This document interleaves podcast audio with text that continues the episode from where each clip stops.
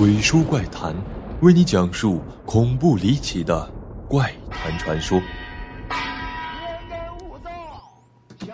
本节目由喜马拉雅 FM 独家播出。大家好，我是鬼叔。怪谈协会收录粉丝投稿的恐怖诡异经历，以下都以第一人称讲述。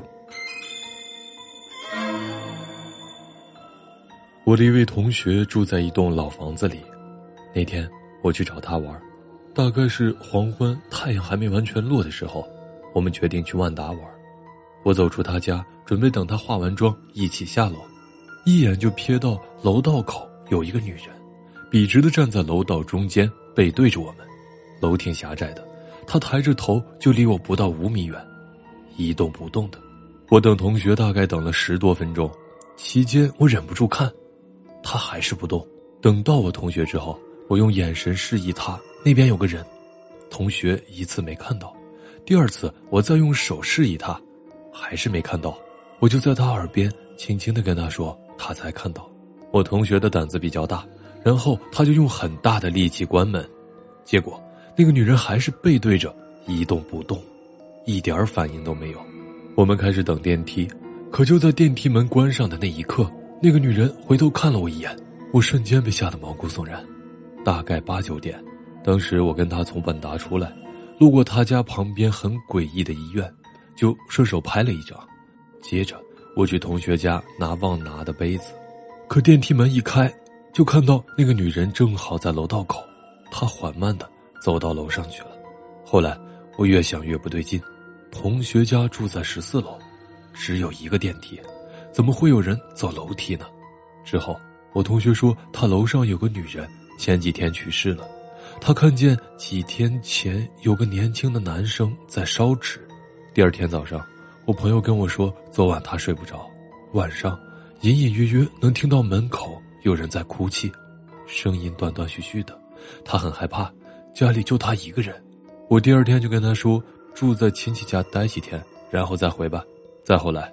我就突然联系不到他了，之后一个星期没来学校，老师说他转学了，说是父母要去外地打工，不方便来回跑，这事儿也就到这儿了。我的妈妈和我的奶奶生前闹婆媳不和，两人经常是明争暗斗，甚至破口大骂。我的爸爸和其他亲戚在两边经常是左右为难。二零一零年三月份。一个星期五的晚上，我的奶奶过世了。当时我在家里玩电脑游戏，爸爸给家里的座机打电话，告诉了我这个噩耗。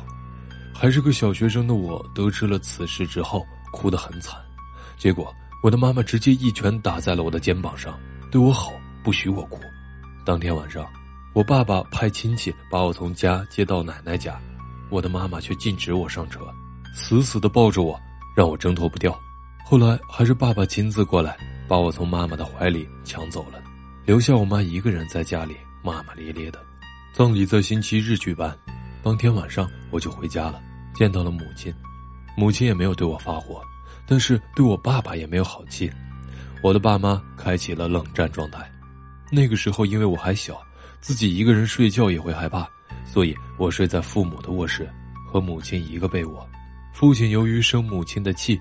晚上睡在了客厅的沙发上，奶奶过世的第七天凌晨，也就是一周以后的星期五，我的母亲突然在梦里大呼大叫，惊醒的我看到母亲的双手在用力而快速的挥来挥去，仿佛在殴打什么东西，表情也非常的狰狞，像是遭受了极大的惊吓的同时又非常愤怒。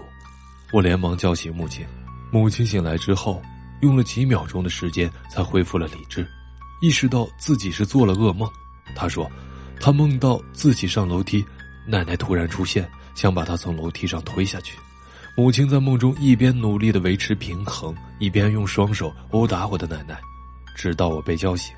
清明节那天，我的父母放假在家，我去了同学家玩。晚上回家以后，我的妈妈给我讲了一个事情。她说，她中午在家睡午觉的时候，突然无缘无故的醒了。”身体却无法动弹。此时，她听到身后有越来越近的脚步声，她觉得可能是家里进贼了，但他却无法动弹。脚步声越来越近，最终到了自己的床边，然后感觉自己的脖子被死死的掐住了。母亲强烈的求生欲在那一瞬间爆发出来，她拼尽全力大吼了一声“滚”。就在那一瞬间，他的身体突然间可以动弹了，也没有被人掐住脖子的感觉了。父亲没有在午睡，闻声赶到之后，说他一直没睡觉，是醒着的。他作证家里根本没有任何的贼进来。然后父母二人呢还一起搜查了家里的每一个角落，除了几只虫子以外，没有发现任何其他的人或动物。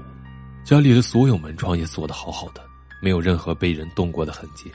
妈妈跟我说，她坚信那是奶奶回来在加害于她，尽管我的父亲根本不相信。那年清明的假期是周六日和周一三天连放。清明节那天，我和父亲一起在奶奶的坟前上供，烧纸，磕头。父亲听从我的建议，烧了很多的纸衣服、纸人、纸马和一辆纸车，以表孝心。在那以后，我们一家三口的生活才恢复了平静。